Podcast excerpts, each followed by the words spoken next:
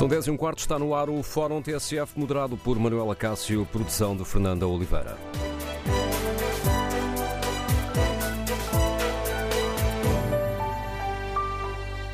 Bom dia. No ano em que não temos um 29 de fevereiro, a TSF esteja o aniversário a 1 de março e os parabéns vão, sobretudo, para quem nos escuta e ajuda a fazer a rádio.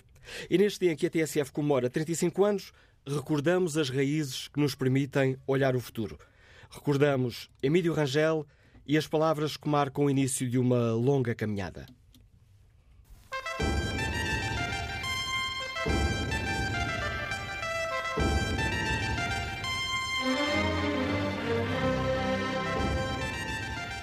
Dentro de momentos, quando soar o sinal horário das 7 horas, vai nascer uma emissora de rádio construída na base de um perfil de música e notícias.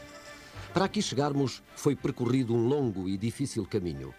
Em primeiro lugar, a batalha contra aqueles que preferiam a quietude podre das ondas e não admitiam o aparecimento de quaisquer alternativas às emissoras do Estado e da Igreja.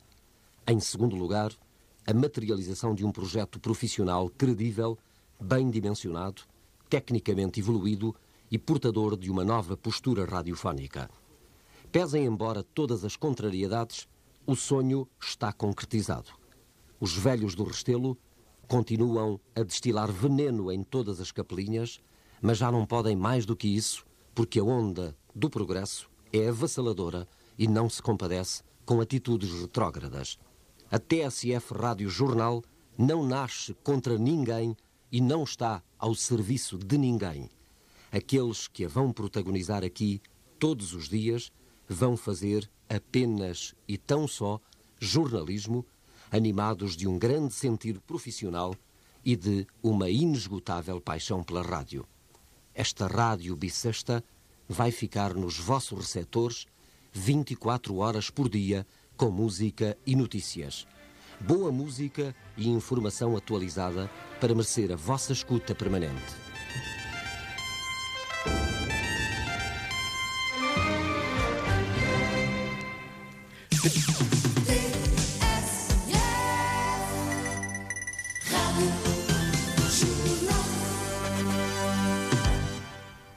Trinta e cinco anos depois, o essencial mantém-se: fazer apenas e tão só jornalismo, animado de um grande sentido profissional e de uma inesgotável paixão pela rádio.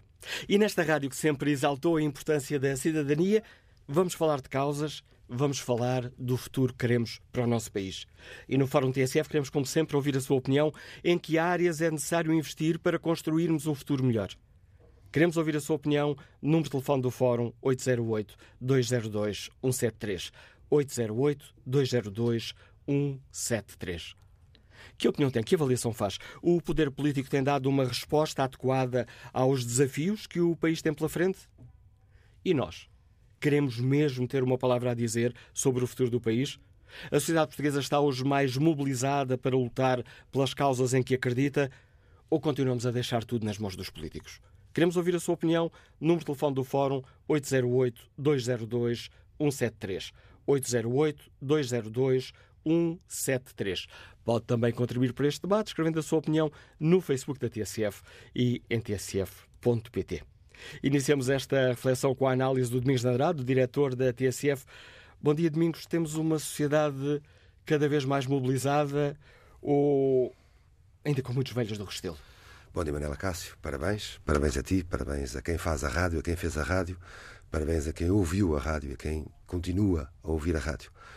Um, quando, um, quando olhamos para essa tua pergunta, quando há dias conversávamos sobre este tema que querias trazer ao fórum, um, a primeira hum, interrogação que se me colou foi que causas efetivamente é que nós temos. Há 35 anos, e, e deixa-me começar a olhar para o umbigo, há 35 anos, fazer uma rádio como a TSF era uma causa.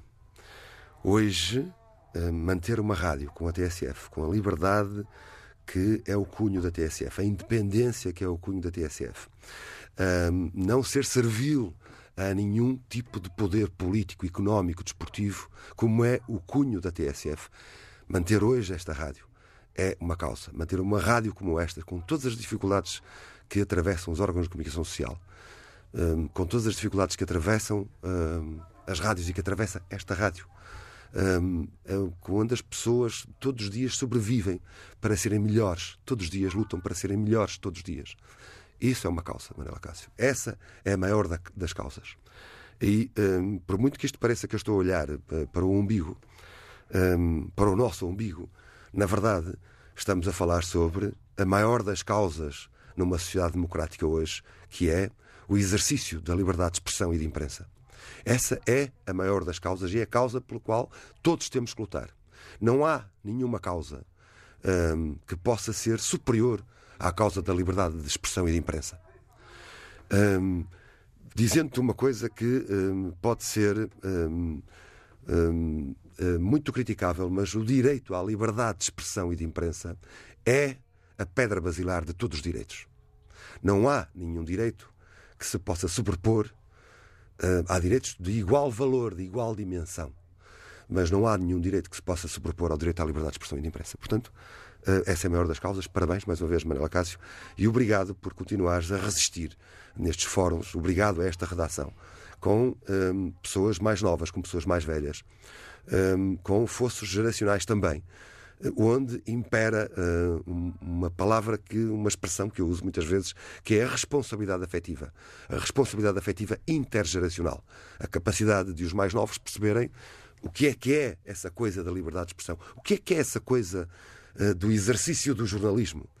Uh, e também dos mais velhos em perceberem que hoje temos que ajudar os mais novos para que eles não sejam apenas produtores de conteúdos agarrados a um teclado de computador e a produzirem rapidamente e com força conteúdos e não notícias, mas conteúdos para colocar uh, no online para que uh, também aí uh, possamos se ingrar.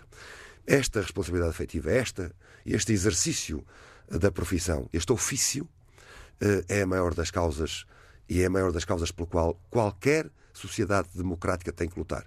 Porque é que está mais ameaçada uh, nesta altura? Está ameaçada por múltiplas coisas e eu não, não coloco aqui a questão apenas na ameaça das redes sociais. As redes sociais têm os seus lados positivos e os seus lados negativos e nós temos que aproveitar aquilo que é positivo um, a favor desta causa que é o exercício do jornalismo. Posto este grande preâmbulo, Manela Cássio, um, e ponho porque, como eu te disse, se o direito à liberdade de expressão e de imprensa é a pedra angular de todos os direitos, nós não podemos falar de outras causas sem que uh, tenhamos falado desta causa. Um, efetivamente, um, quando nós olhamos para o, que, para o que tem sido a evolução do jornalismo ao longo dos últimos anos, nós temos, uh, temos visto que, o que aquilo a que assistimos é uma perda. Um, até do respeito que as sociedades têm pelo exercício do jornalismo. Muitos erros nossos também, mas, sobretudo, uma incapacidade muito grande em sermos capazes de mostrar que este direito é um direito que assiste a todos, que é o direito à liberdade de expressão e de imprensa.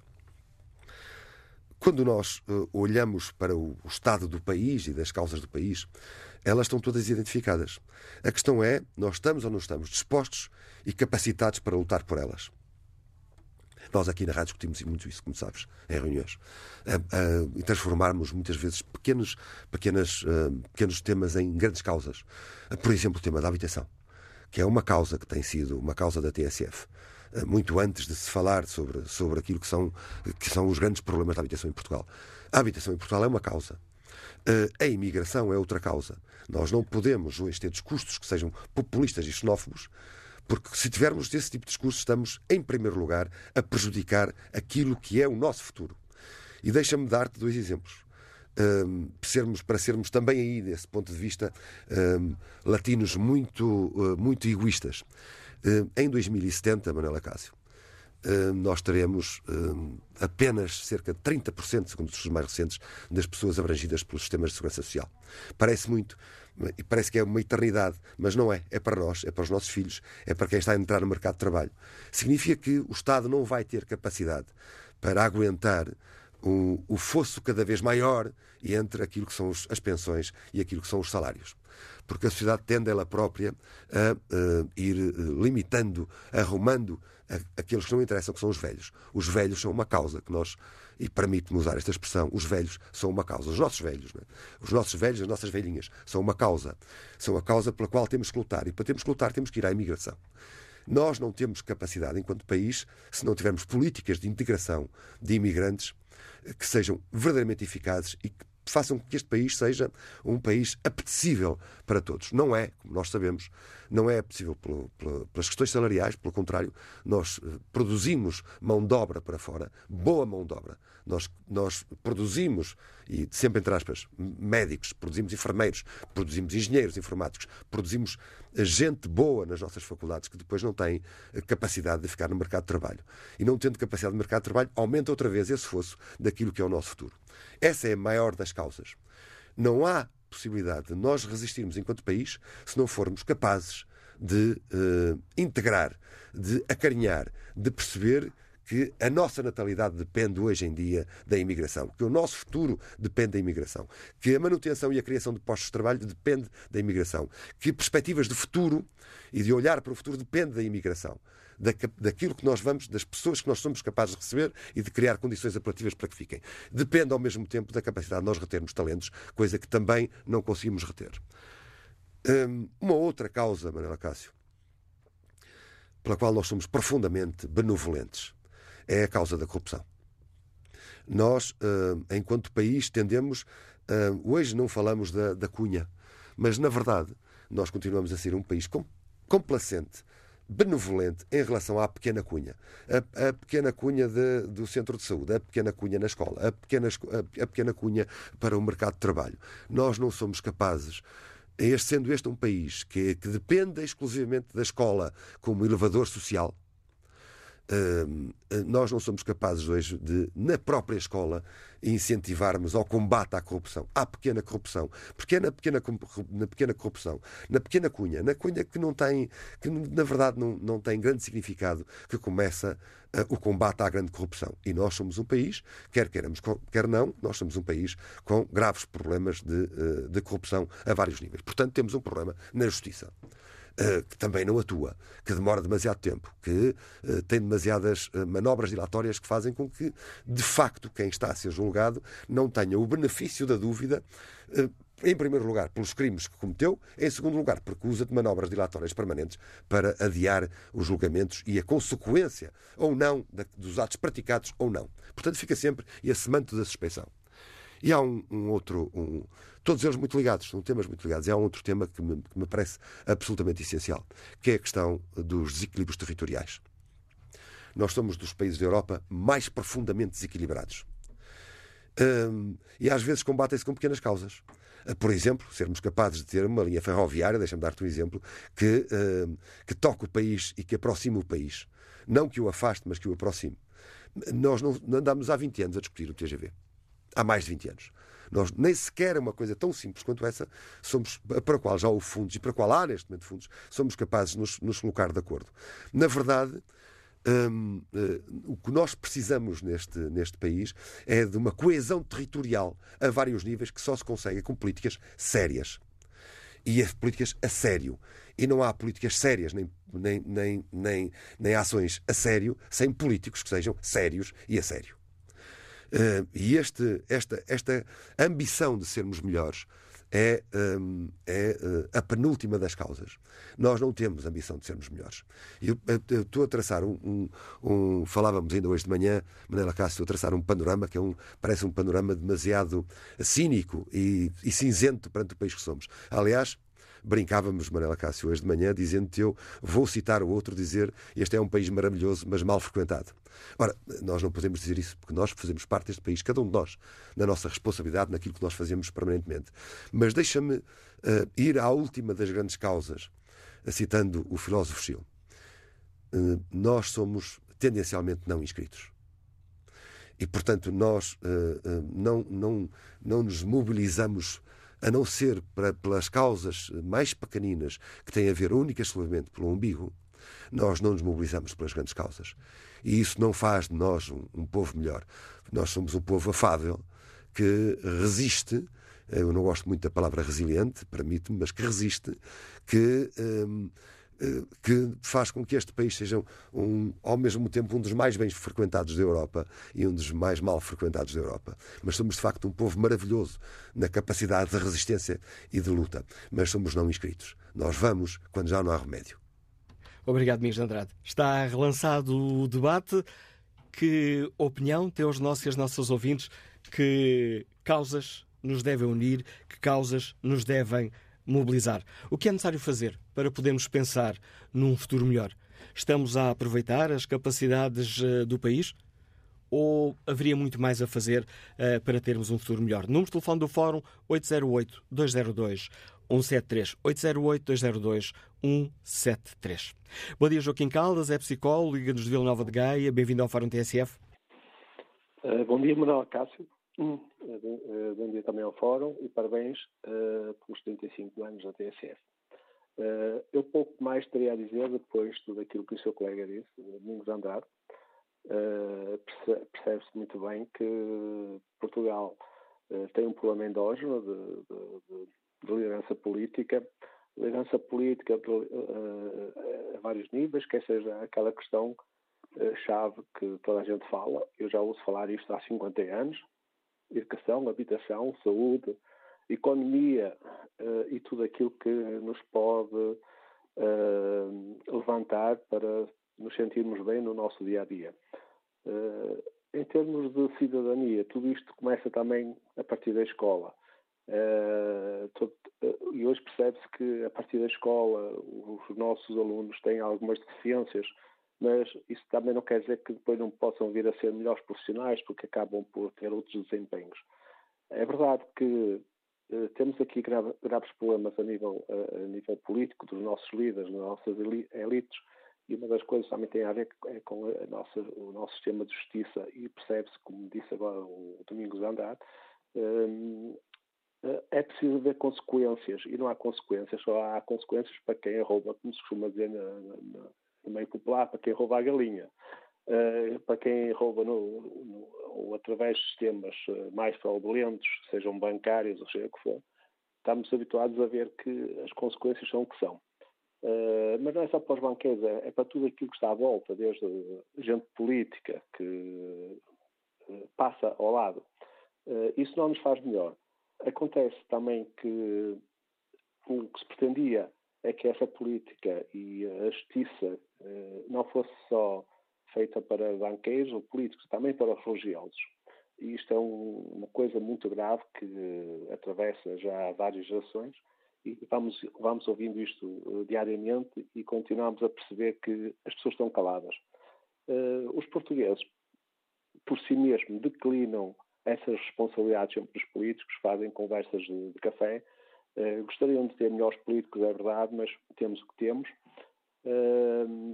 Vamos, uh, esperemos por melhores dias, esperemos que todos aqueles nossos imigrantes que são gente honesta, gente inteligente, que se forma no, no estrangeiro, que quando regressarem tragam outros valores valores esses que nos possam dar uma sociedade melhor, mais justa, mais equilibrada e mais inteligente. É só isto.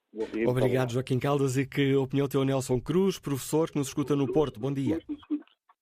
Bom dia. Eh, eu queria, queria dar, eh, em primeiro lugar, os parabéns à TSF e, em particular, ao Manuel Acácio. É uma rádio que, que ouço há muitos anos e muitas vezes até eu tenho 39 anos, tenho, eu tenho 39 anos, tenho a idade próxima da TSF. E, muitas vezes até há um certo preconceito em relação à TSF, porque dizem que é uma rádio de notícias entre os mais jovens. É uma rádio de notícias e de informação. E não, é também uma rádio que tem boas, boa música, passa boa música, variada música, uh, variada, uh, variada música de de diferentes estilos. Por exemplo, tem a playlist, a playlist que é um bom programa. Isto para dizer o quê? Isto também é, entronca com a ideia de cidadania. A rádio, é, a rádio e meios de comunicação social diversos, um, uh, eh, com conteúdos de, de vários géneros, uh, uh, cria melhores cidadãos e cria também uma melhor cidadania, porque cidadãos que se limitam a uma comunicação social sensacionalista, sempre a repetir o mesmo discurso da desgraça, da morte ou, ou, ou de programas trash, de lixo, uh, não, uh, não se tornam melhores cidadãos. E o país também não se torna melhor com uma melhor democracia e, e uma melhor cidadania.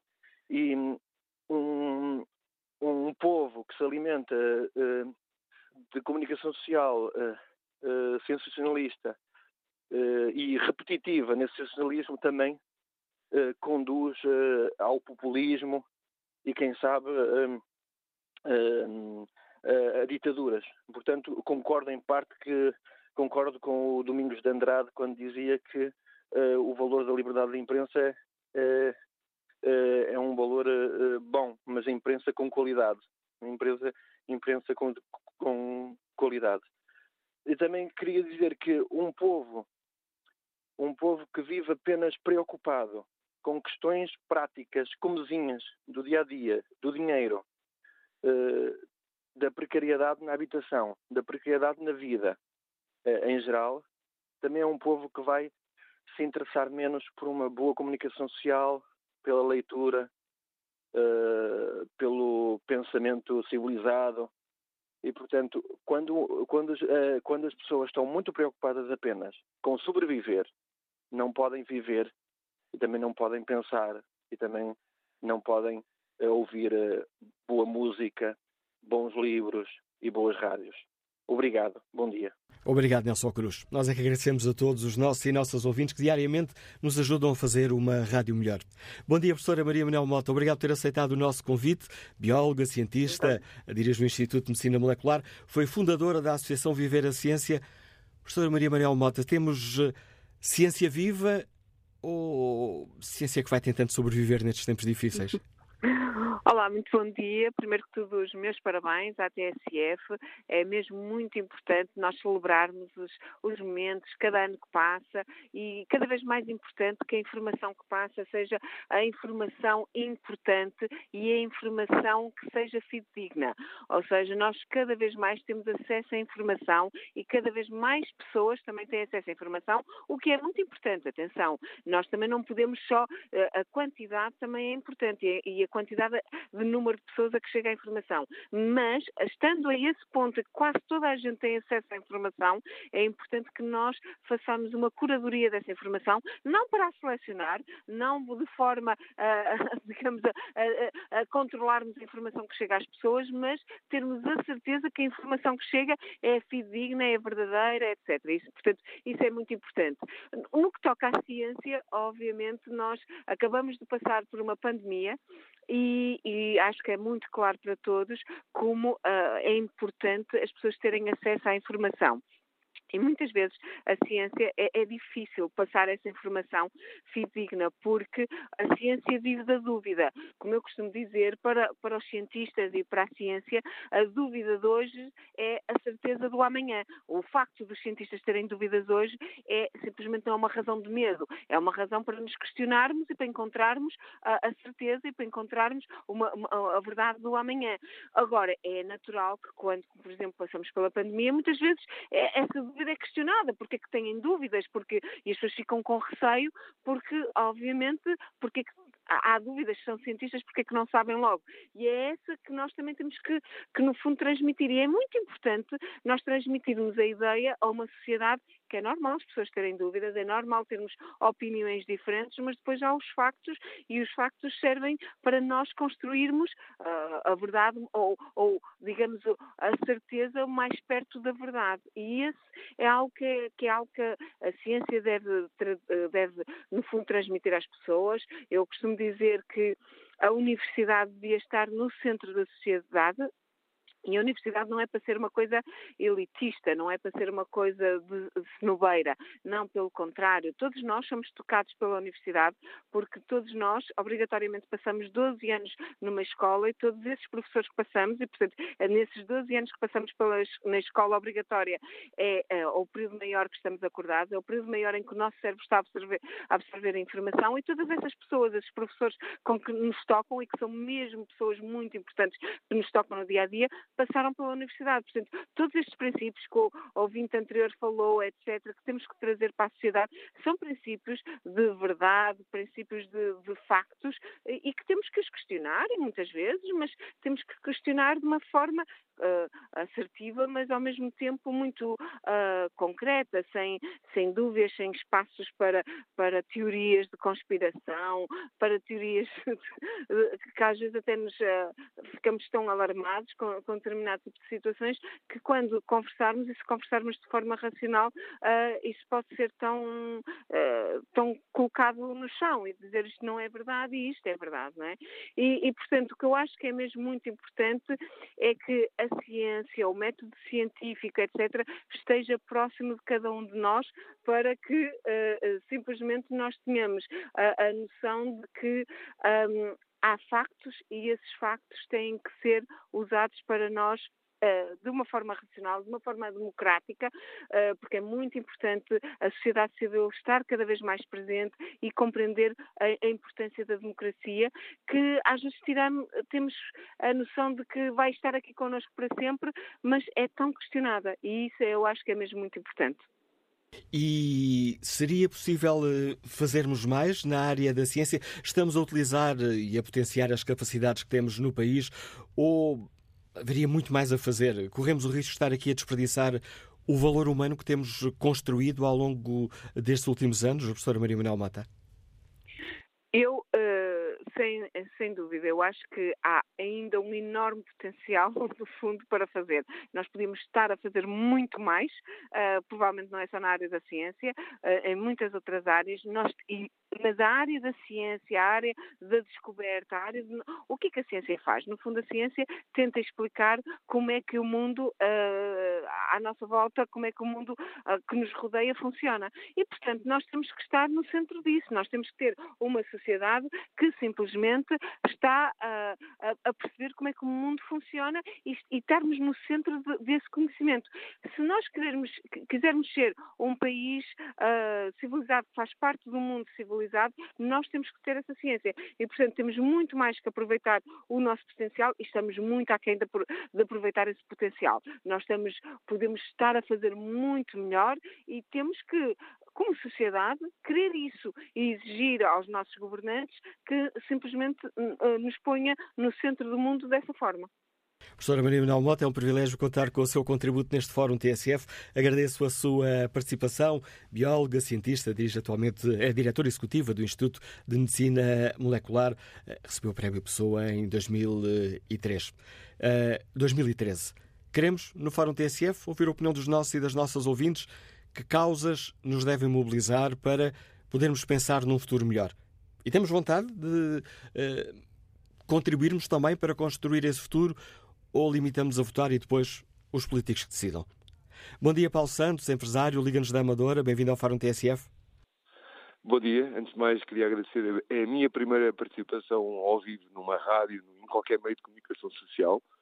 Uh, aprecio muito os programas da TSF, dou já por isso os meus parabéns. E o que me leva a fazer este contacto e esta exposição é precisamente porque é um tema que eu sou muito solidário, que são os idosos em Portugal, e que são muito maltratados pela sociedade em geral e por todos nós.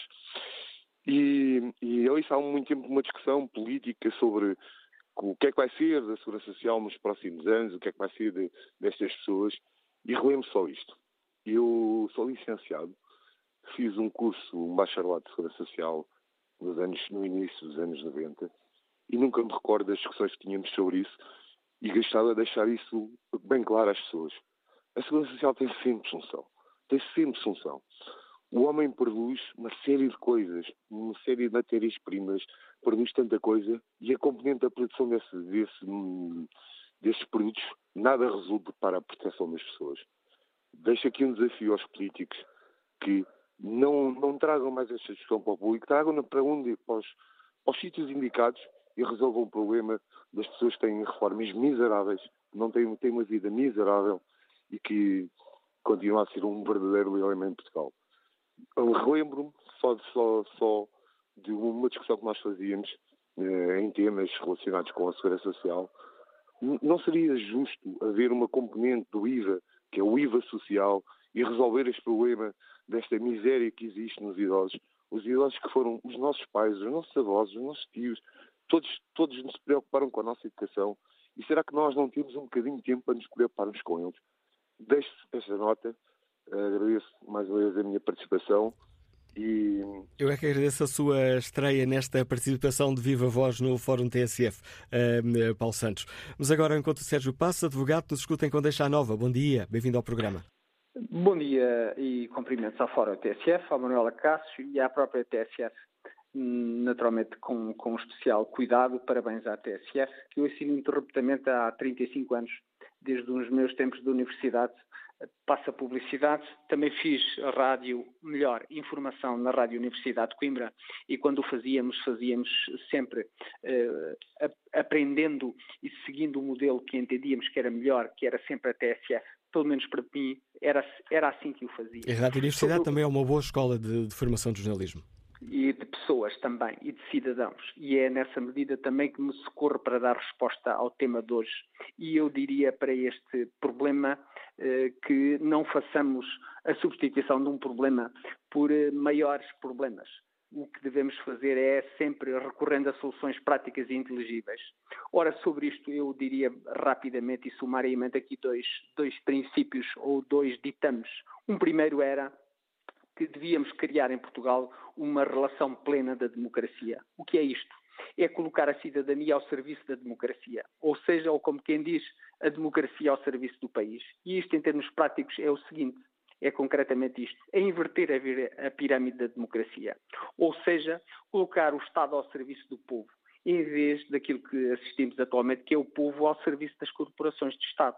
E isto coloca-se e resolve-se uma questão prática, que é cidadãos a eleger cidadãos. Devemos, para todos os órgãos de soberania, e sem qualquer espanto, seja o Presidente da República, a Assembleia da República e os órgãos de soberania, colocar os cidadãos a eleger diretamente os cidadãos. E, finalmente, retirar os partidos políticos da Constituição da República. Colocar, sim, os cidadãos e a cidadania em primeiríssimo e, fundamentalmente, como forma de responsabilidade da própria democracia, ou seja, as pessoas a responder perante as próprias pessoas. E é tão simples quanto isto. Mais uma vez, bom dia e parabéns à TSE. Obrigado. Parabéns também a todos os nossos e nossas eh, ouvintes, Sérgio Passos. Este é um, é um aniversário partilhado por quem está desse lado e quem está desse outro lado. A rádio é este conjunto. Bom dia, Carla Paiva, bem-vinda ao Fórum TSF, é a diretora executiva da Associação Médicas, eh, Médicos do Mundo. Obrigado também por aceitar este nosso convite. Teremos hoje uma sociedade mais mobilizada, mais solidária para lutar por causas mesmo que, que essas causas estejam muitos milhares de distância da nossa, muito milhares de quilómetros uh, de distância da nossa porta? Bom dia, Manuela Cássio. Bom dia a todos os ouvintes do Fórum TSF. Uh, eh, iniciar, como não poderia ser, dar os parabéns por 35 anos a comunicar e a informar e a importância deste, deste fórum. Uh, Manuel, uh, é verdade, uh, os desafios, mesmo os mais distantes, continuam a fazer parte daquilo que são os valores de, de, resposta de organizações como a Médicos do Mundo. E é um desafio enorme, cada vez mais, tanto mais que as, as, situações de vulnerabilidade começam a estar a menos, menos distantes. a pandemia foi um exemplo e temos que estar o máximo atentos uh, aos valores da sociedade. Os dois ouvintes anteriores já, já referiram a questão dos valores da sociedade que devem estar uh, bem presentes e uh, este é um dos desafios que a nível nacional também temos que, que, que estar muito, muito, muito atentos. A mobilização da sociedade civil cada vez mais é feita de forma proativa e não reativa. os últimos três anos vieram mostrar o, que nos, o, que nos, pode acontecer e uh, as respostas uh, às emergências e catástrofes não, não, estão assim tão distantes como nos poderia parecer. por isso, este é um, é um desafio enorme. E que, desa e que desafios tem a Associação Médicos do Mundo neste, no futuro imediato? No futuro imediato é mantermos e aumentarmos a resposta às pessoas que se encontram em maior vulnerabilidade o ideal seria podermos deslocar para as regiões com menos acesso a cuidados de saúde, este sempre na perspectiva de serem acessos gratuitos, não só a nível internacional, como dizia eh, Manuela Cássio, mas também a nível nacional. Um dos ouvintes falou na questão da, da vulnerabilidade das pessoas idosas, que é uma realidade. Este é um dos grandes desafios da Médicos do Mundo, é eh, focar-se na prestação de cuidados de saúde às pessoas um, em situação de vulnerabilidade, mas num público específico que são os idosos e a questão da saúde mental, que nos últimos anos também nos trouxe uh, grandes experiências e demonstrou-nos que deve ser um dos focos da sociedade civil. A mobilização da sociedade civil deve, deve iniciar-se uh, nas, nas nossas próprias casas e foi isto que aconteceu nos últimos anos. O grande desafio da Médicos do Mundo nos próximos anos é chegar a mais pessoas em locais com menos acesso a cuidados de, de saúde e de forma sustentável. Sendo que esta sustentabilidade também inicia dentro da própria organização, porque dentro das próprias organizações também existem pessoas em situação de vulnerabilidade e esta é uma, uma atenção a que temos que, que estar um, sensíveis e começar o trabalho dentro de casa. Carla Paiva, agradeço-lhe mais uma vez o importante contributo que deixa aqui neste, nesta reflexão que hoje fazemos neste Fórum TSF, onde falamos de cidadania e do futuro que queremos para o país. Bom dia, José Cruz, está desempregado, liga-nos da Amadora. Bem-vindo ao Fórum TSF. Bom dia. Antes de mais, parabéns à TSF. Uh, eh, tentando dar a minha opinião sobre algumas das questões que colocaram, eu penso que a prioridade ao dia de hoje, por muito que me custe dizê-lo, não é com a solidariedade social, é, são questões urgentes. Mas a prioridade como linha mestra devia ser a justiça. Enquanto a justiça, e quando falo em justiça não falo em tribunais, a justiça era, devia ser, existirem leis que fossem cumpridas e aplicadas a todos, salvo raras e muito bem documentadas exceções. Não haver um código fiscal, não haver um código da Igreja, não haver um código militar. As leis serem feitas com uma preocupação, de estabelecer aquilo que é preciso que os cidadãos cumpram para que a sociedade funcione nos moldes em que existe e ser conhecida e inteligível por todos. Não ser feita por advogados para advogados ajudarem os cidadãos depois a fazerem aquilo que são obrigados a fazer e não podem sequer alegar o desconhecimento para ficarem indivíduos de o cumprir. Temos aqui então já uma pescadinha de rabo na boca. E a partir desse momento deixava de haver imunidades parlamentares e outros tipos de imunidades, umas formais e outras informais e outras nem uma coisa nem outra. No que diz respeito à participação cívica, acho que os cidadãos hoje temos um sistema um bocadinho de paz para outro. Por um lado, há um distanciamento das pessoas, que pode ser justificado por algumas coisas que eu a seguir tentarei dizer de forma resumida, mas também existe um fingir que os cidadãos e que isto é de todos e que nós é que decidimos, e é tudo, infelizmente, mentira. Nós, ao dia de hoje, não, nós, cidadãos, não temos voz, nem sequer no voto quando existem eleições, o nosso voto, no fundo, só serve para uh, alimentar as lógicas partidárias de quem concorre, porque a partir daí é um cheque em branco. Ninguém sabe mais o que é que se faz, ou o que é que se não faz, o que é que se decide, o que é que não se decide. Se um cidadão ou um grupo de cidadãos se quiser manifestar, o melhor que tem a fazer é ir para a rua, porque daí para a frente ver os assuntos discutidos, ou o que quer que seja, em sede onde se decide, não é nos jornais, não é na rua, não é nos telejornais, é onde se decide, não tem nenhum mecanismo. E quase, quase, para, quase, quase para concluir, temos 20 segundos. Hum, eh, só para terminar. Então, acho que nesse aspecto, se calhar, deveria ser interditada a maioria absoluta no Parlamento. Poderiam ter o máximo possível de metade menos um. Porquê? Para que existam decisões que sejam referendadas e nunca sejam decisões que hoje se tomem para daqui a 20 anos continuarem válidas, a não ser que sejam revogadas, mas em contrapartida não existe um pacto de regime. Todos os partidos teria que haver uma maioria qualificada para decisões que extravasem o mandato do governo. Porque o governo decide hoje e daqui a 20 anos os outros que vêm atrás ainda têm que andar a pagar as coisas, como as PPPs e outras coisas que tens. Ou a ponte, ou o aeroporto, ou o TGV, ou essas coisinhas. Obrigado, José Cruz. É com o contributo destes nossos ouvintes que estamos ao fim aqui da primeira parte do Fórum TSF. Retomamos o debate já a seguir ao noticiário das 11. Estamos agora com 7 minutos para lá das 11. Vamos dar entrada à segunda hora do Fórum TSF desta quarta-feira. A produção é de Fernando Oliveira, moderação de Manuela Cássio.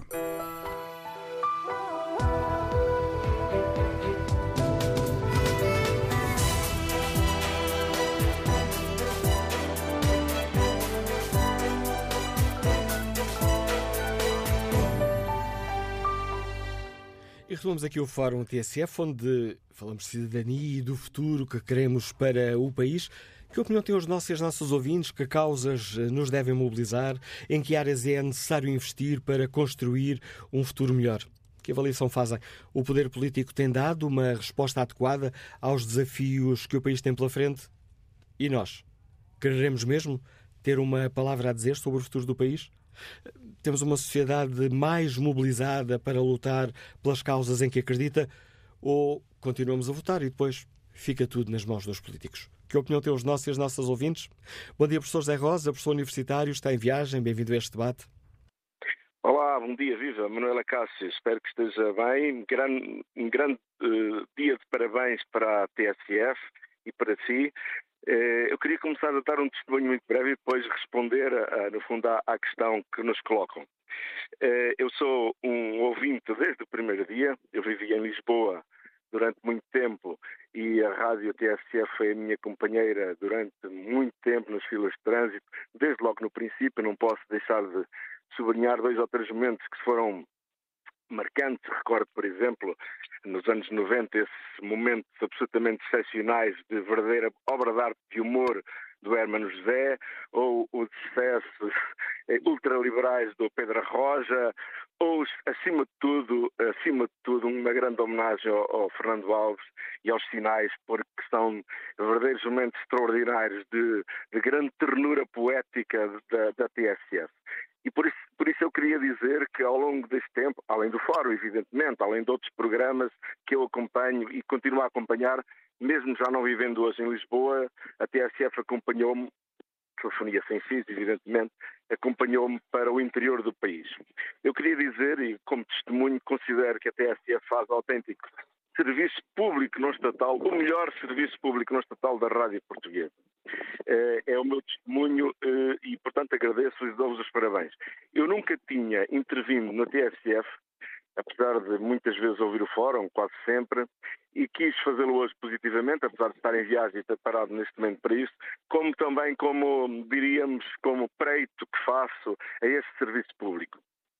Queria dizer, para não demorar muito tempo e responder diretamente à questão que me colocam, que o problema maior que eu vejo para o qual a, a, que eu vejo que existe e para o qual a rádio e a TSF deve contribuir, e de algum modo engloba muito o que já foi referido, é o deslaçamento social. O deslassamento significa precisamente o conflito geracional, a integração dos migrantes, os, os, os mais idosos, eh, diz respeito ao afastamento dos políticos relativamente eh, aos eleitos, relativamente aos eleitores, diz respeito às questões da justiça que já foram abordadas. Penso que temos que trabalhar todos no sentido do maior enlaçamento porque caso contrário as rupturas vão acentuar-se cada vez mais e eu acho que isso é perigoso para o nosso viver ensemble, para o nosso viver em conjunto penso que se não atacarmos todos em conjunto o problema que é do deslaçamento, deslaçamento social, teremos um futuro não muito brilhante, mas eu acredito que vamos conseguir em conjunto. Era este o meu testemunho. Um grande abraço e parabéns para a TSF. Obrigado, professor Zé Rosa. Uh, professor José Rosa, parabéns partilhados com todos e com todas uh, aqueles e aquelas que nos escutam. Engenheiro Soares Ferreira, Liga-nos do Porto, bem-vindo a este debate. Bom dia, Engenheiro Soares Ferreira. Bom dia, bom dia, como está? Uh, antes de mais, os parabéns à TSF. A TSF é, é, no fundo, a minha rádio. É a rádio do meu amigo Fernando Alves, que muitas vezes, eu diria até, que sempre nos tenta levar e nos leva, de certa maneira, pelos caminhos da cidadania e nos deixa aqueles sinais da liberdade, da igualdade e da fraternidade perdão, que no fundo são os caminhos da solidariedade que, que, que, são a marca mais positiva da modernidade. Uh, em minha casa é a rádio e não a televisão que nos faz companhia. A rádio está quase sempre ligada, ao contrário da televisão. Eu sigo a TSF desde a sua fundação e quero salientar, na verdade, a grande qualidade da maioria dos, dos, dos programas e dos, e dos, e, das, e dos responsáveis por esses mesmos pro, programas. Eh, todavia, sou um ouvinte crítico, eh, afinal, é esse o convite que nos deixa, ou que nos deixaram os fundadores da TSF, nos legaram esse, esse, esse convite à crítica, à crítica permanente. À crítica permanente que é, no, no fundo, o sentido supremo da, da, da dúvida. nós, nós, neste momento, eh, há quem tenha muitas certezas, eu tenho é, muitas dúvidas. E é essa dúvida, e é, são essas dúvidas que nos, eh, para, para, responder à sua questão, que, que, que, nos, que, nos, que nos convidam, ou que nos devem convidar à participação constante e permanente na vida política, porque é a política que, que guia os nossos, os nossos passos. Eu tento resistir às tentativas eh, muito, muito atuais da propaganda e de uma certa histeria coletiva que por aí abunda e foi muito acentuada, infelizmente, durante a pandemia e, e, e e no decorrer da, da, da, guerra da Ucrânia. No entanto, no, eh, no entanto é realmente a, a, a, a participação que, que, que, nos, que nos deve guiar enquanto cidadãos. Nós tentamos também resistir, muitas vezes, e isso é, é uma crítica também à, à, TSF, que no fundo é a minha rádio, eh, à, excessiva, ao excessivo peso de, de determinados comentadores, que normalmente comentam sempre para o mesmo lado, o que é mau, não é? Uh, há poucos a comentar para, para o chamado outro lado, se é que, se é que existe, se, é que essa designação se pode, se pode admitir. E, e, e neste momento, eu, por exemplo, ouvi o, o, o, Uh, o, o, discurso do diretor da TSF, que é mais um, é mais um programa, é mais um programa político do que propriamente um, um comentário. E nós, e nós precisamos é da intervenção dos, dos dos cidadãos e da intervenção da rádio enquanto espaço de mediação, porque de facto o nosso país tem, tem, tem, tem, tem, problemas, tem, tem problemas enormes, sobretudo do ponto de vista económico. E essa, por exemplo, foi uma parte que falhou a análise do, do diretor da TSF, uma vez que a economia portuguesa, como as restantes economias europeias, são cada vez mais sociedades de mercado e o modo de pensar o mundo e a vida em termos económicos eh, com frequência, mas eh, eh, com frequência demasiada, tenta moldar as, as, mentalidades e convencer muitas vezes os cidadãos que é o caminho é aquele, quando na realidade pode não ser. E a ideia dúvida, e com isto termino, dando mais uma vez os, os parabéns à TSF, daí a dúvida permanente ser um estado de espírito de que muita gente deveria fazer uso. Muito obrigado. Obrigado, Engenheiro Soares Ferreira, pela, pelo contributo que deixa aqui no Fórum eh, TSF. Estamos aqui, esta vez, não são muito a falar de economia. O próximo convidado do programa de hoje é o professor Paulo Marques, eh, do Departamento de Economia Política do ISCTE, coordena o Observatório do Emprego Jovem. Bom dia, professor, bem-vindo a este debate. Temos aqui muitas causas que nos deviam mobilizar para termos um país melhor. Exatamente, muito bom dia. Foi uma boa deixa até do, uh, do participante anterior. Eu acho que há aqui um conjunto de desafios grandes que nós, uh, que nós enfrentamos. Eu, é muito difícil escolher um desafio, um fator que, que nós possamos, de certa forma, eleger como mais importante do que outros, porque, na verdade, os desafios são enormes em várias áreas, a habitação, uh, a demografia, as desigualdades uh, económicas muito claras agora num quadro de grande crescimento da inflação, uh, o ambiente, uh, as expectativas dos jovens sobre o futuro, as diferentes classes sociais e a forma como elas veem o desenvolvimento do país. Portanto, os desafios são enormes.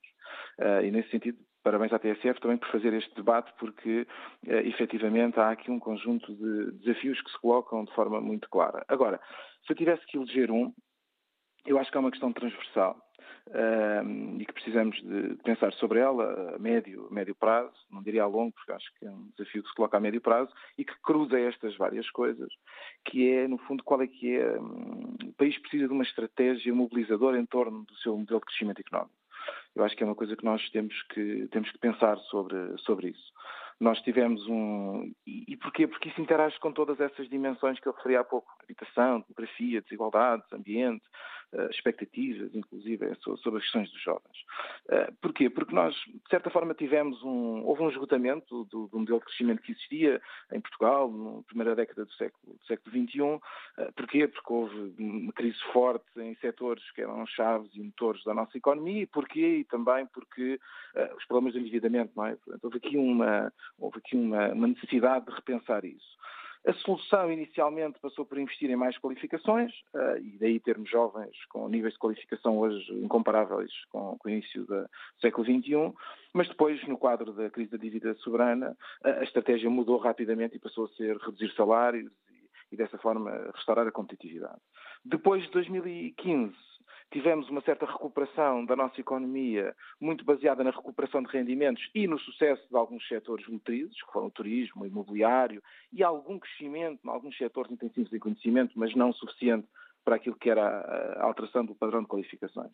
E isso coloca-nos perante um grande desafio, que é nós temos que pensar se queremos que nossa que o nosso modelo de crescimento assente uh, simplesmente nisso, não é? Simplesmente em recuperação de rendimentos, turismo, imobiliário. Um, portanto, se queremos que seja por aí que vai a nossa dinâmica uh, de crescimento económico. A verdade é que isso coloca um conjunto de problemas. Uh, temos a questão da habitação, temos a questão ambiental também associada a esse modelo de crescimento, temos problemas de baixos salários uh, e que também se joga com a questão da habitação. É? E penso que temos que pensar sobre, sobre isso. Que tipo de crescimento é que nós temos que ter. E eu acho que aí a nossa ação tem que ser muito mais estratégica. Nós precisamos que alguns setores mais intensivos em conhecimento ganhem peso no nosso uh, PIB e no, no nosso emprego. Eu acho que isso é absolutamente chave. Dentro desse tipo de serviços, tem a ver com as áreas do ambiente e com as áreas da energia tem que ser áreas estratégicas. E as nossas políticas públicas, a utilização dos fundos eh, comunitários, por exemplo, agora temos o PRR e vamos ter um novo ciclo eh, de fundos comunitários, têm que estar alinhados com essa estratégia, porque isso é absolutamente decisivo. E penso que nós temos que fazer crescer o peso desses setores. E, eventualmente, não podemos continuar a especializarmos tanto como, como temos feito uh, em alguns dos setores que eu referi há pouco, turismo, imobiliário, etc. Precisamos que estes setores mais intensivos em conhecimento ganhem peso. Tem que haver uma agenda estratégica e ela tem que ser mobilizadora.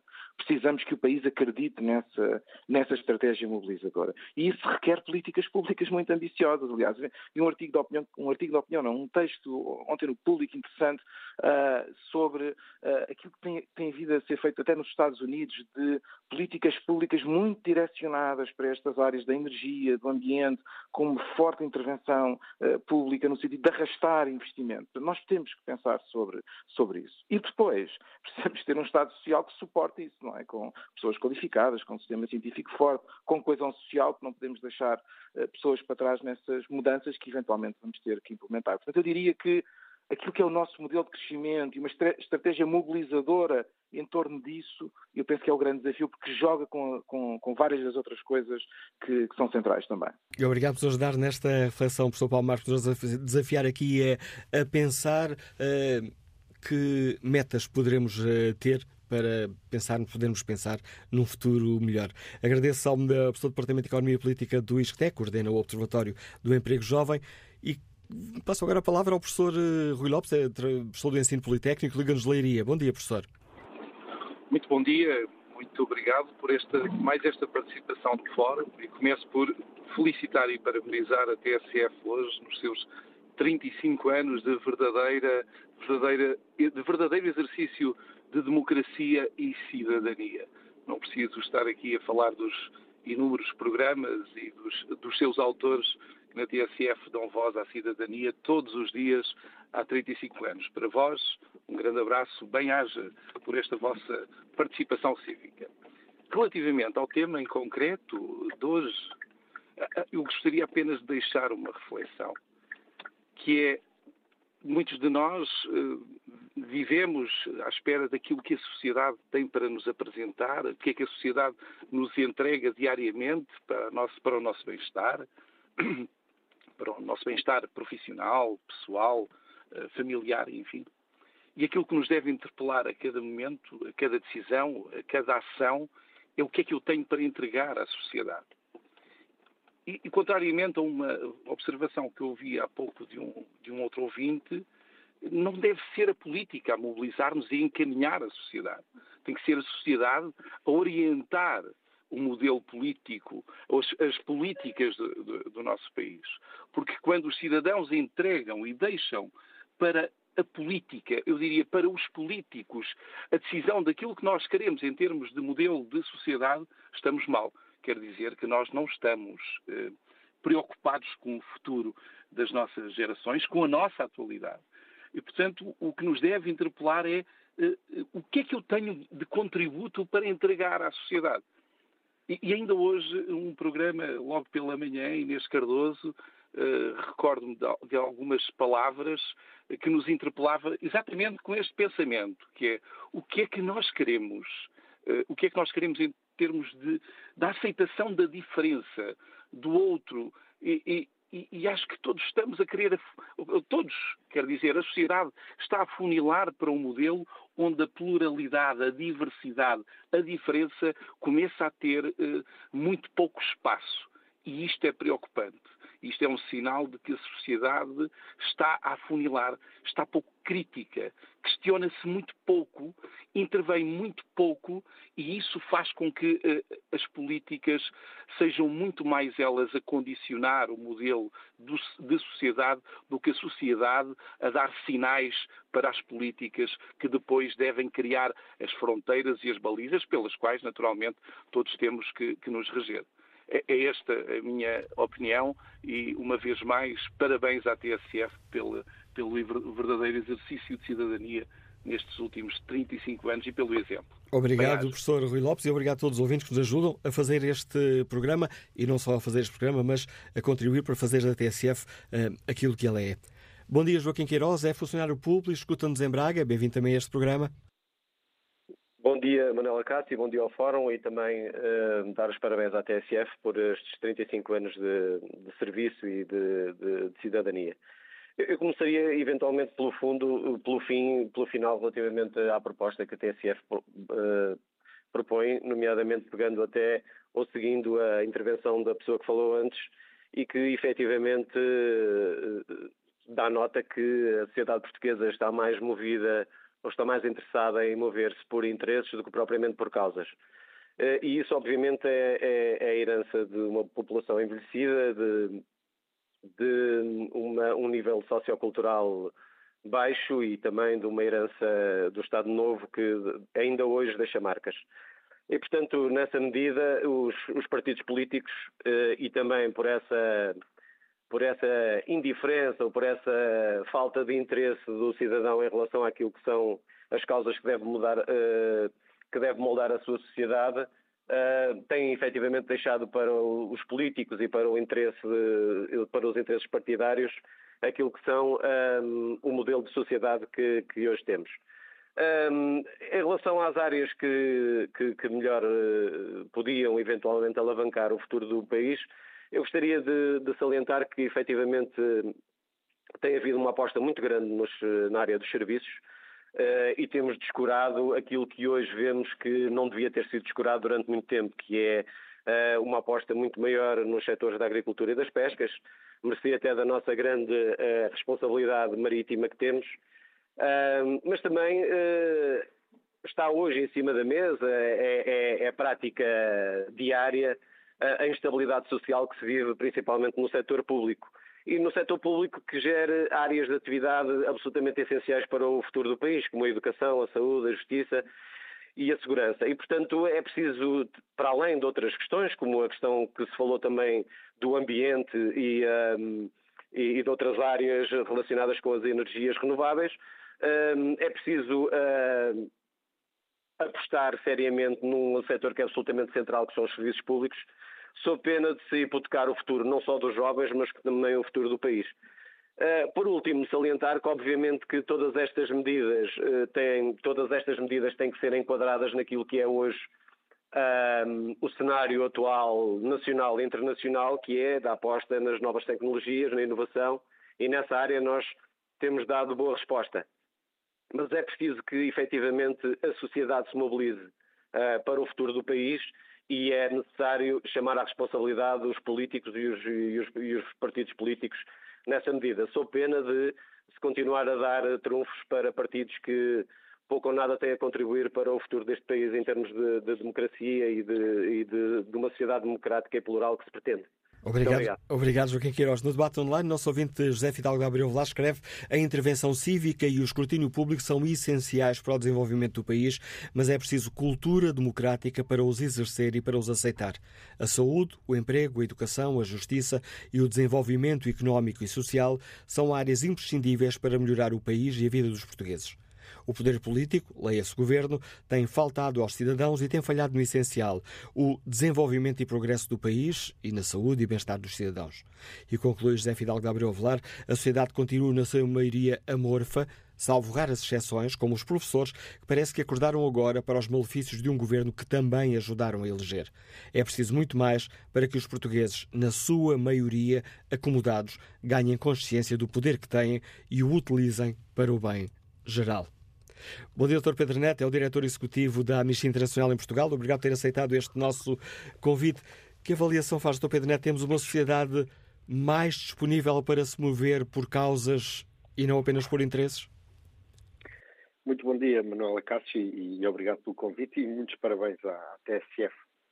Um, há muito caminho a andar. Uh, Portugal, historicamente, é um país em que a sociedade civil é frágil e, e, e, o exercício da cidadania é frágil. Isto tem que ver também com o nosso passado recente, numa, numa ditadura que demorou bastante tempo, curiosamente, tanto tempo como desde a, a Revolução da Liberdade até agora, e, e depois também uh, uma, um país em que o espaço da sociedade civil, durante esse tempo e muito tempo depois, ainda hoje, uh, uh, é também muito dominado ou foi dominado pela Igreja Católica. Estas duas, um, estes, estes, dois motivos, um mau, outro não necessariamente mau, a liberdade religiosa é também importante, contribuíram para que historicamente a cidadania em Portugal fosse mais frágil. E isso é dito ainda hoje no, no, no relatório do, do Índice de Qualidade de Vida da OCDE, em que são analisados quase 40 países e naquilo que diz respeito ao uh, envolvimento cívico e ao espírito comunitário, às redes locais de uh, habitantes e de comunidades, Portugal está uh, nos últimos lugares e, surpreendentemente, até atrás de países como a Federação Russa, como o México, como o Brasil, como a Costa Rica, como a Eslovénia, como Israel, como a Estónia, países que provavelmente até pensaríamos e temos uma percepção pública de que aqui há mais liberdades. Há, há um caminho que é preciso uh, fazer para crescer nestas áreas e, desde logo, eu falaria da, da, educação, que é a base e é onde começa tudo. A nossa escola, e, e, e vive agora um tumulto fruto do desinvestimento de muitos anos, mas a educação, dizia já Mandela, é uma das maiores ferramentas e mais eficazes para mudar o mundo. E além de uh, saberes técnicos e científicos, a escola, seja ela pública ou privada, não é isso que está em questão, tem que fomentar também a participação, a cidadania, a preocupação por valores de solidariedade e de atenção aos outros e àqueles que nos rodeiam, não apenas para nós trabalharmos e para melhorar o nosso país a nosso próprio interesse, é uma motivação forte, mas também por altruísmo, porque ao melhorarmos o mundo e a comunidade em que vivemos, também uh, melhoramos a qualidade da nossa vida e da, e da nossa família. Depois também um, um, ponto importante daquilo que é o pensamento divergente e a diversidade do pensamento e o desafio que é feito às sociedades e que vem através da cultura e das artes. E bem percebemos que a cultura e as artes no nosso país uh, vivem muito na sobrevivência. Os profissionais da cultura e das artes têm historicamente vivido uh, com uma instabilidade laboral muito grande, ou até com outras atividades profissionais e depois dedicam-se uh, àquilo que querem uh, e à cultura e às artes. Portanto, a cultura como desafiadora, a cultura e as artes como desafiadora de novas sociedades tem que também ser aqui uh, alvo de uma reforma bastante grande para a promoção da nossa cidadania e da nossa qualidade de vida.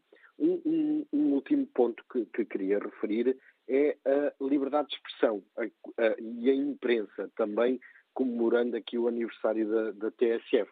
Uh, eu cito um, um, site que é artigo37.pt, que é feito por alguns jornalistas e professores universitários da área da comunicação social, e ele aponta os muitos abusos que são feitos à comunicação social e os ataques a jornalistas que são feitos em Portugal, desde respostas não dadas até a instauração de processos disciplinares a jornalistas por entidades externas. Há bem pouco tempo recordamos que uma jornalista foi uh, ameaçada de um processo disciplinar por causa de uma pergunta que fez a um treinador de futebol. Vemos também uma imprensa que em Portugal é absolutamente dominada naquilo que é o espaço de comentário e de análise por políticos e não tanto pela sociedade civil. E nisto faço um parênteses para agradecer à TSF que me dá alguns minutos por semana para um programa de análise, não, não estando eu, uh, não sendo eu político formal, ainda que a sociedade civil e o trabalho da sociedade civil também seja política, na, na, naquela parte mais nobre também do termo. Uh, a imprensa também passa por muitas dificuldades financeiras. Há tempos falava com um jornalista que me dizia que a imprensa em Portugal vive quase do mecenato. E isto é uma preocupação, porque não, não, é, não tem um modelo de negócio que seja estável, que garanta a independência e que garanta o trabalho investigativo profundo, o escrutínio que é, que é tão importante à sociedade. A imprensa é o quarto poder e contribui muito para uh, uh, o enriquecimento da sociedade civil e em Portugal vive tempos de muita fragilidade. E, portanto, aqui nestas linhas, acho que há muito, há aqui pontos estratégicos por onde avançar e, claro, tem que ser também um trabalho do governo, do Estado, o, investimento daquilo que são os nossos impostos, apostar também nestas áreas para que o nosso país tenha uma maior qualidade de vida e uma participação cívica com mais qualidade. E obrigado, Dr. Pedro Neto, pela sua intervenção cívica, por nos ajudar aqui, mais uma vez, a fazer o Fórum TSF, diretor executivo da Amnistia Internacional em Portugal. Um, deixamos aqui também algumas uh, propostas, uh, áreas a que seria importante darmos mais atenção para podermos construir um futuro melhor. Bom dia, Nuno Costa, é analista de sistemas, Liga-nos de Zimbra. Bem-vindo também ao Fórum TSF. Ah, muito bom dia. Eh, eu queria dar os parabéns à, à TSE pelos 35 anos e partilhar um pouquinho da minha experiência. Vivi 16 anos em Londres e, e ouvia eh, diariamente a TSF. Uh, uh, sábado de manhã ia correr e ouvia o Terra a Terra, que era um, um, que é um dos grandes, era um dos grandes programas da TSF depois do trabalho, chegava a casa, ouvia o Pares da República e, em relação aos programas atuais, gostava muito que o Café Duplo tivesse mais 5 a 10 minutos para poder ouvir as opiniões.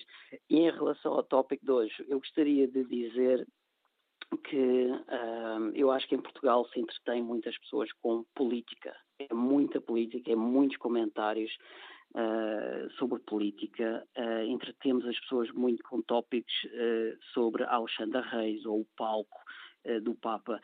Para que esse tempo todo desperdiçado, quando depois, passado algum tempo, está tudo resolvido e, e foi demasiado tempo perdido, enquanto, por exemplo, a água que os lisboetas bebem vem de um rio completamente contaminado.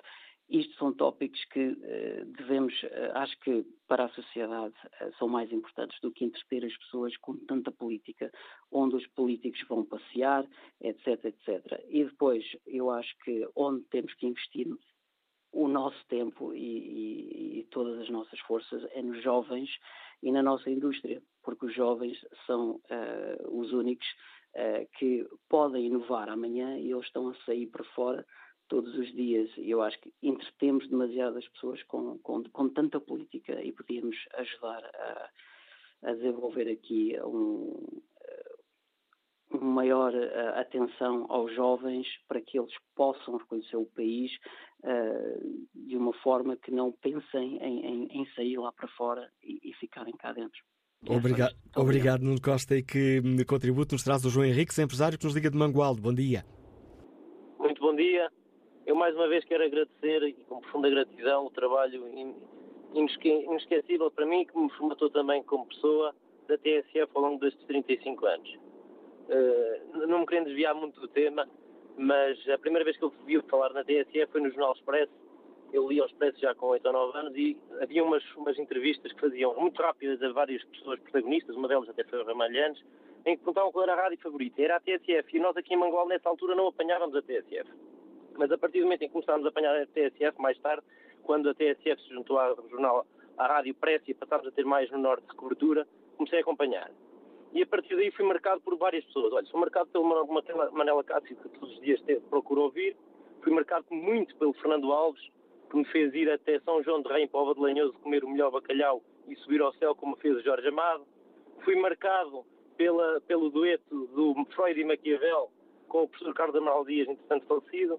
Quando fui estudar para o técnico em Lisboa, conheci Lisboa, porque ouvia o Manuel Graça Dias no Volante pela cidade e é com alguma emoção e alguma racionalidade que eu também digo que o que falta a Portugal é ter mais TSFs. Não é só TSFs no jornalismo e na rádio. É TSFs em vários setores. Porque a TSF o que é? É a ação. Não é só entretenimento, que é isto que temos de calhar mais em Portugal, é a ação. Estamos, é entretenimento. Precisamos mais de ação e de reflexão.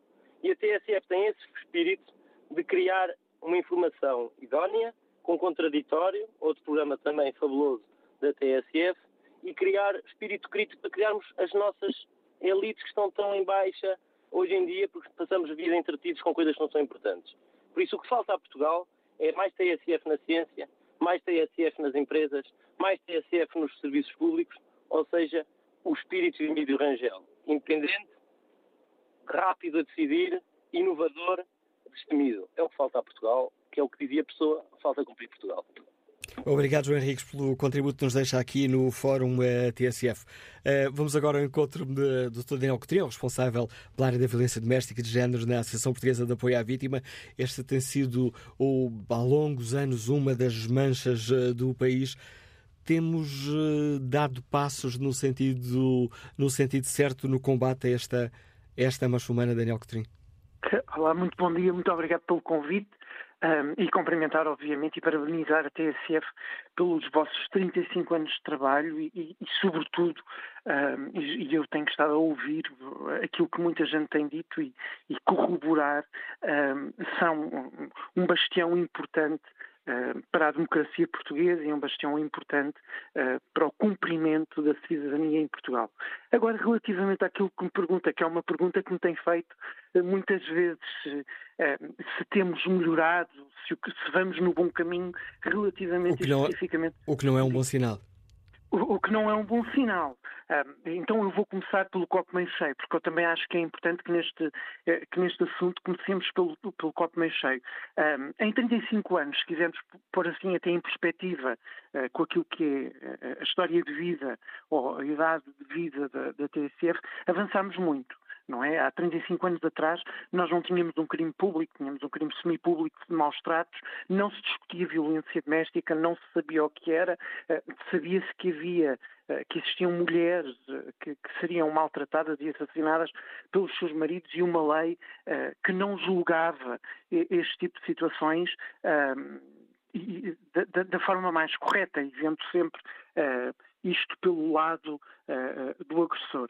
35 anos depois temos um crime público, temos a ideia, eh, pelo menos, de que eticamente eh, estamos todos cidadãos obrigados a denunciar eh, situações de violência doméstica, sejam contra mulheres, contra homens, contra pessoas idosas, contra crianças, mas ainda é infelizmente, uma ideia e uma boa intenção da lei. Aquilo que os dados nos vão dizendo é que em Portugal continuam a ser as vítimas de violência doméstica 80% mulheres que vão junto das autoridades e junto dos tribunais e junto às organizações de apoio a pedir ajuda. Por outro lado, nestes 35 anos, temos um crime autónomo de violência doméstica que permite, obviamente, olhar para o fenómeno de uma forma particular, mas que, por outro lado, sendo bom na teoria, tem sido pouco eficaz na sua aplicação, porque a lei como, como, quase tudo que é justiça em Portugal, é complicada de ser lida um, e o que traz também para a sociedade civil, para as pessoas que não estão a viver este, uh, este problema, uma grande dificuldade de entender uh, uh, aquilo que se está a passar. depois, por outro lado, temos ainda um, relativamente a este tema e ao tema da violência doméstica, um tema que não conseguimos ainda uh, retirar os preconceitos, os, os, mitos e os estereótipos que estão a ele associados. E aqui quase de, de, praticamente todos aqueles e aquelas que trabalham direto ou indiretamente nesta matéria. Sejam juízes, sejam polícias, uh, sejam técnicos da área da saúde, portanto ainda temos um, um tema muito carregado de estereótipos. Isto leva-nos àquilo que é fundamental, e já que estamos a falar de cidadania, que é o Estado português tem investido, não se sabe quanto, porque o próprio Estado que deveria de fazer aqui uma espécie de, de, accountability, de perceber quanto tem gasto nas suas intervenções, não o tem feito. Sabemos que tem gasto muito, mas não sabemos quanto, mas temos tido aqui o déficit de trabalhar na questão da cidadania. É preciso prevenir a, a violência, trabalhando desde muito cedo questões que têm que ver com relacionamentos pessoais uh, saudáveis, trabalhar a igualdade, trabalhar a cidadania, trabalhar a democracia. Em suma, um, basicamente transformar ou colocar a ideia dos direitos humanos e os direitos humanos como algo que não é facultativo ou transitório na sociedade portuguesa, mas que é obrigatório uh, ser respeitado pelo Estado e também pelos cidadãos e pelas cidadãs. E agradeço mais uma vez o contributo que nos deixa aqui neste fórum, que é um espaço de cidadania e onde tentamos uh, debater os uh, problemas que afetam o país, tentando sempre ter aqui uma visão construtiva como podemos melhorar a situação que estamos a viver. Agradeço ao Dr. Daniel Coutrinho, da Associação Portuguesa de Apoio à Vítima. Espreito aqui o debate online, portanto, aqui pela opinião do nosso ouvinte Ana Maria Solano a quem agradeço desde já os parabéns que nos dá, dizendo que a TSF é a rádio de sempre, que a acompanha no dia a dia, e escreve esta nossa ouvinte quanto à questão do, do, do fórum hoje. As áreas a melhorar são muitas, entre elas a justiça, a sua demora na resolução dos processos, a saúde, Sistema Nacional de Saúde, que tantas preocupações nos tem levantado nos últimos tempos, a imigração, saber receber quem nos procura, na esperança de conseguir uma vida melhor. É preciso saber receber e dar-lhes condições dignas, escreve Ana Maria Solano.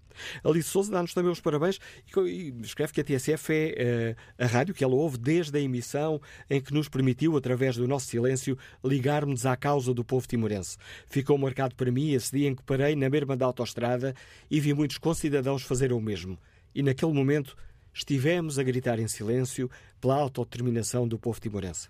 Adriano Mendes confessa que ouvir a TSF é há 25, 30 anos para ele uma banalidade. Chega cá, eh, e depois explica. Chego ao carro, ouço a TSF, estou a trabalhar, ouço a TSF, consumo podcasts da TSF. É uma banalidade, sim, porque se entranhou, porque fez a diferença, escreve Adriano Mendes. Bom dia, Mestre Pedro Carneiro. Obrigado por ter aceitado também este nosso convite, nos dar aqui neste concerto de opiniões. O Mestre Pedro Carneiro é o diretor artístico, mestre titulado da Orquestra de Câmara Portuguesa, que inclui a Jovem Orquestra Portuguesa. Há pouco aqui no Fórum TSF Hum, ouvimos esta, esta definição: a cultura e as artes vivem na sobrevivência. A linha por este diapasão, mestre Pedro Carneiro. Muito bom dia e obrigado pelo convite para estar aqui convosco. Eu, enquanto estive aqui na linha, eh, estive a ouvir os dois últimos contributos e, obviamente, os meus parabéns à TSF por 35 anos e as palavras que retive, de facto, foram desses dois contributos, a ação e a cidadania. E, portanto, é aí, obviamente, pelo serviço público que também prestam por fazer cidadania com, com a ação e promover a ação da cidadania. Eh, as artes eh, são, obviamente, e eu falo da, da música clássica, são uh, ferramentas de transformação social apaixonantes. Um, eu estou a viver um, novamente em Portugal, eu digo sempre novamente, mas já são 20 anos, e depois de mais de uma década fora, um, voltei com um enorme sentido de missão e tentar sair da minha, da minha, zona de conforto e tentar dedicar a minha ação e a minha cidadania aos outros.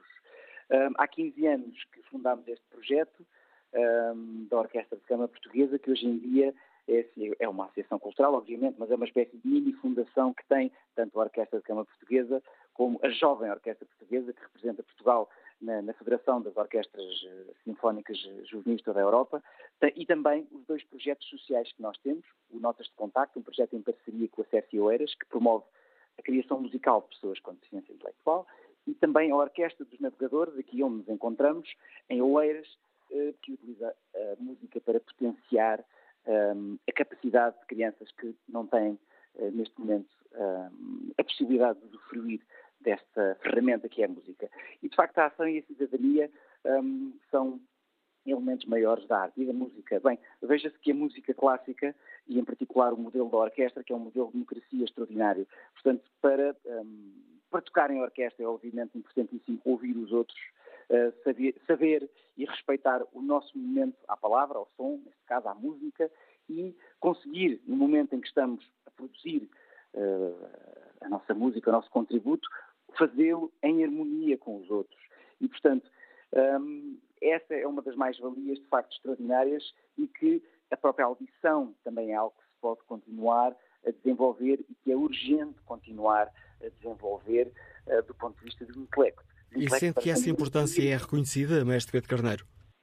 Eu acho que a importância é reconhecida a partir da ação e da cidadania que nós também, enquanto artistas, conseguimos promover.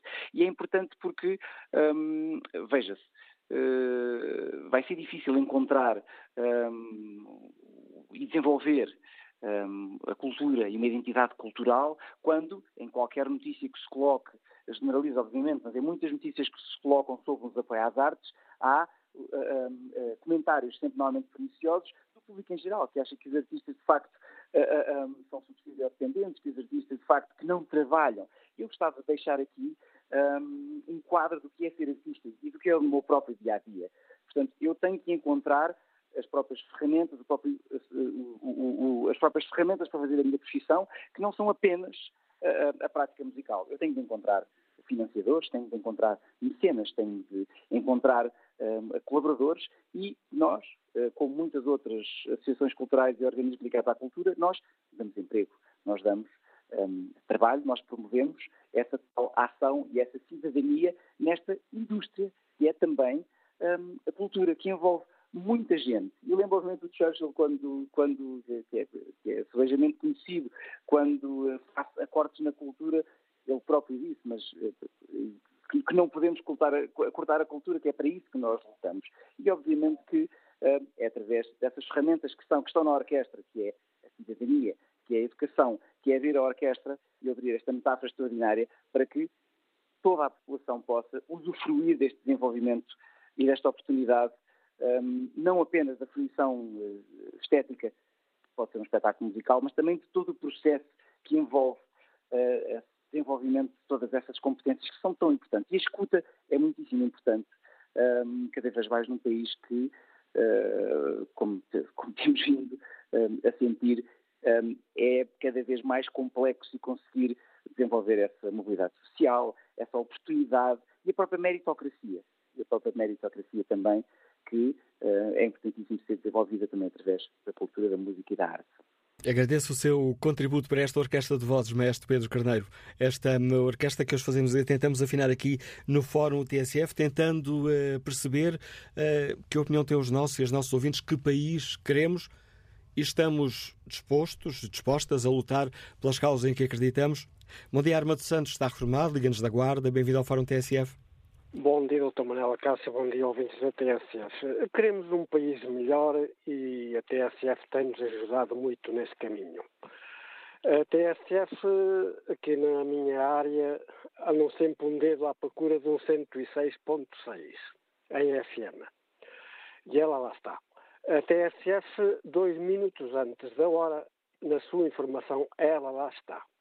A TSF é um instrumento indispensável a uma sociedade moderna. Eu quero apenas deixar os parabéns à TSF e ao seu capital humano, sem exceção. Muito obrigado e um bom dia. Parabéns. Obrigado, Armando Santos. Parabéns também para todos e para todos os nossos ouvintes. Bom dia, José Navarro, está reformado, escuta-nos em Palmela. Bem-vindo a este fórum, em dia de aniversário. Olá, Manuel Cássio. O aniversário que vocês têm, eu não dou parabéns nem bato palmas a ninguém, porque isso faz-me lembrar o passado. mas eu quero lembrar que, de facto, as 366 mil horas de vida que vocês têm, eu já tenho perto das 700 mil, sou um longevo, e lembro muito do 25 de Abril e de quem efetivamente deu a abertura para um país novo e que tem sido tão esquecido e tão torturado. Vejamos efetivamente, começando pelo Presidente da República, e aqui começa a cidadania, um homem que condecorou um dos maiores criminosos da, da guerra colonial. Foi Marcelino Mata. Temos um primeiro-ministro que esqueceu a memória que o 25 de Abril eh, nos proporcionou, no sentido positivo, que foi o António Costa, que efetivamente esqueceu e que efetivamente não, não, não decretava a luta nacional, porque de facto que era um homem muito controverso.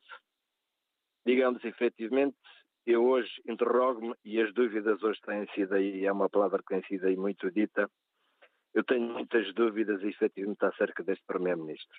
Muitas. E acerca do partido dele. porque de facto, Manuel Acácio, quem vai aos manuais e, e aquilo que está escrito é que este partido se propunha efetivamente fazer no país, vejamos o que está feito.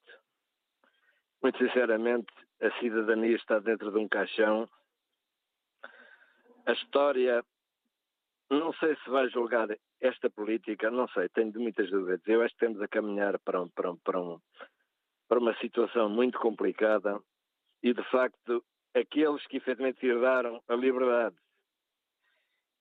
e a decisão de construir um país melhor que aquilo que temos são estes efetivamente que traiçoaram a, a, a, a, nossa história e o andamento de, de, de, do nosso caminho. Pronto. Olha, Manuel Acácio, eu um, despeço-me de vocês, não lhe dou os parabéns, mas lhe dou, dou-lhes um grande abraço a, todos, efetivamente, que estão aí presentes e àqueles que já passaram por aí e, efetivamente, a introdução que o Manuel Acácio fez já aí cerca de, com o Emílio Rangel para mim, efetivamente, está presente na minha memória todas aquelas palavras que ele disse. Manuela Cássio, um abraço para si e bom dia. Agradeço o seu abraço que partilho com todas e todas as nossos ouvintes neste dia em que celebramos 35 anos.